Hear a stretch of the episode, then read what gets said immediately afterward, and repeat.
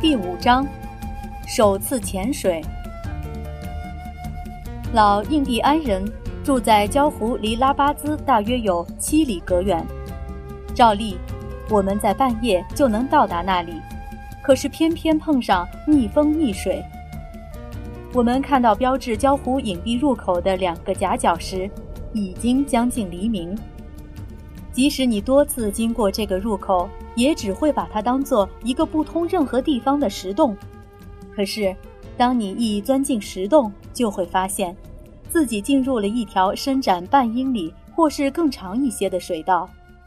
水道很窄，夹在两个夹角之间，像是一条蛇。太阳刚刚升起，这时水道豁然开阔，我们进入了一个静悄悄的椭圆形礁湖。礁湖两岸耸立着陡峭的山壁，底部伸进水里，远处铺展一片黑沙浅滩，在远处是两棵乱蓬蓬的树，树下面一排小屋正冒着炊烟。我的眼前真是一片宁静的景象。跟我们那里零星分布在海岸旁的礁湖很相像，不过这个地方总像有些什么东西使我心神不安。起先我以为那一定是礁湖四周的秃山，是笼罩在湖面上的紫铜色薄雾，是黑色的沙滩，还有那出奇的沉寂。后来我听老印第安人一说，才知道。根本不是我起先想的那么一回事儿。老印第安人慢吞吞划过礁湖，小心翼翼提起桨来，又小心翼翼插下去，好像他不愿意去惊动湖水。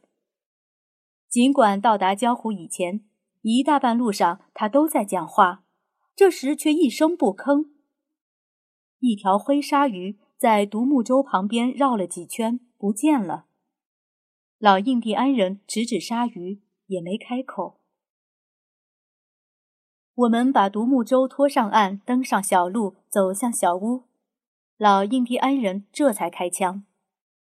在礁湖里，你最好别开口，不必要的话不说。去潜水时，你也要记住我的话。有人在听着呢。他的脾气说来就来。印第安人迷信月亮、太阳和一些鸟兽，特别是郊狼和猫头鹰，因此我对罗尚给我的警告并不感到奇怪。是谁在听？还会生气？我问他。他转过头去张望两次，这才回答我说：“恶魔红鱼。”恶魔红鱼。我好不容易才忍住笑。他住在你的江湖里，住在一个洞里，一个大洞。你刚才一出水道就可以看见。水道这么窄，只够一只独木舟通过。恶魔红鱼这样的庞然大物怎么过得去呢？我说。不过，也许他光住在你的礁湖里，不必出去。不，老印第安人说，他到处跑。一跑就是几个星期，那么他总有什么办法游过那条水道？哦，不，就是恶魔红鱼也没这个能耐。另外还有一个出口，一个秘密的出口，在你进入水道那地方附近，它就是从这个洞游到海里去的。我们走进两棵乱蓬蓬的树和树下一排小屋，一群孩子奔出来迎接我们。我们吃了早饭，睡了一上午觉，吃过午饭后到礁湖去。这段时间里，老印第安人一句也没提起过恶魔红鱼。我们把独木舟推入水里，准备去找生长贝壳的礁石。这时，老印第安人说话了：“雾一散，就表明恶魔红鱼已经走了。”果然。这时，红色的雾已经散去，湖水显得晶莹碧绿。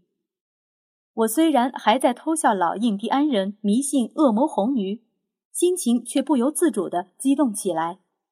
很久以前，母亲拿这个怪物来吓唬我，我也有过这种激动的心情。现在他走了，我们可以说话了。我说：“那也要少说几句，得处处留神。”罗尚说：“他在江湖里有许多朋友。”朋友？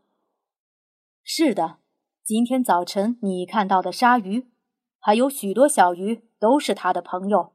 他们听着呢，等他一回来，就把听到的全部告诉他，一句都不漏。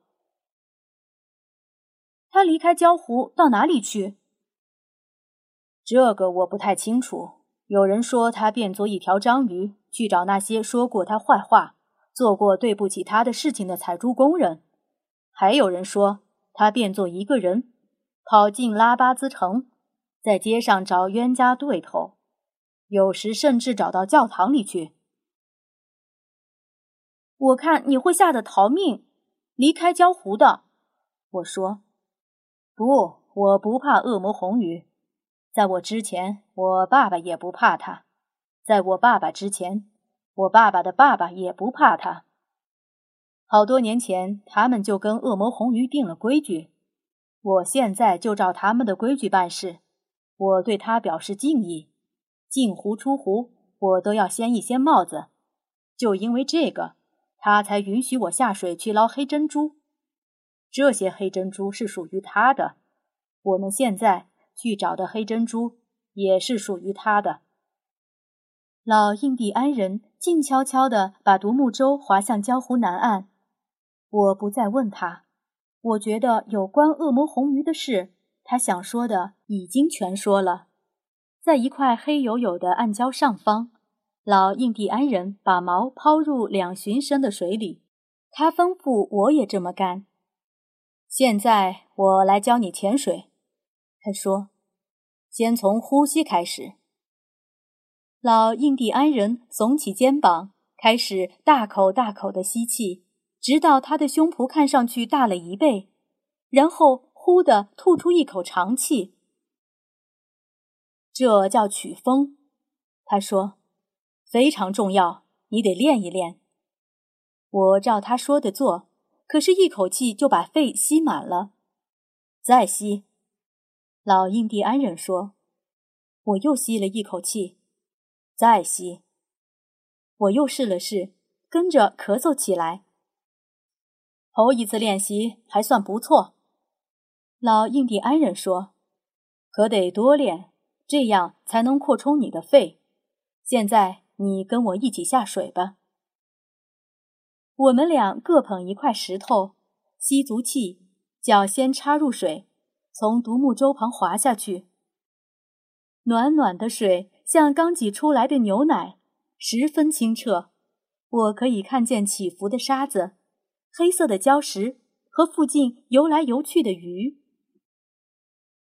我们到了水底，老印第安人将一只脚伸进连着石头的绳圈，我也照他那样做。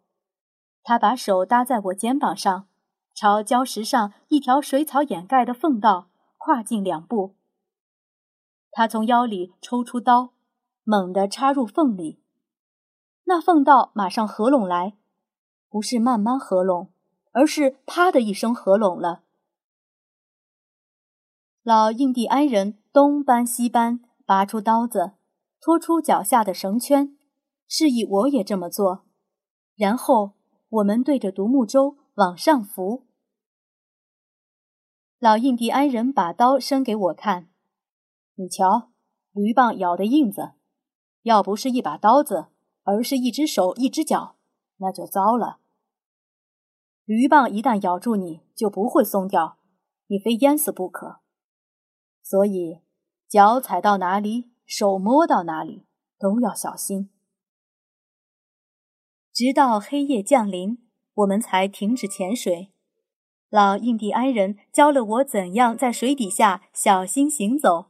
不把水搅浑，还教了我怎样撬松成团结块的大蚌，怎样打开蚌壳，怎样去蚌壳里寻找珍珠。那天下午，我们采了好几篮子大蚌，可是除了几颗不像样的珍珠外，什么也没发现。第二天和第三天也是这样。第四天，老印第安人让一只蚌壳割破了手，我只得独自前去交湖。就在这一天，我发现了那颗硕大无朋的神珠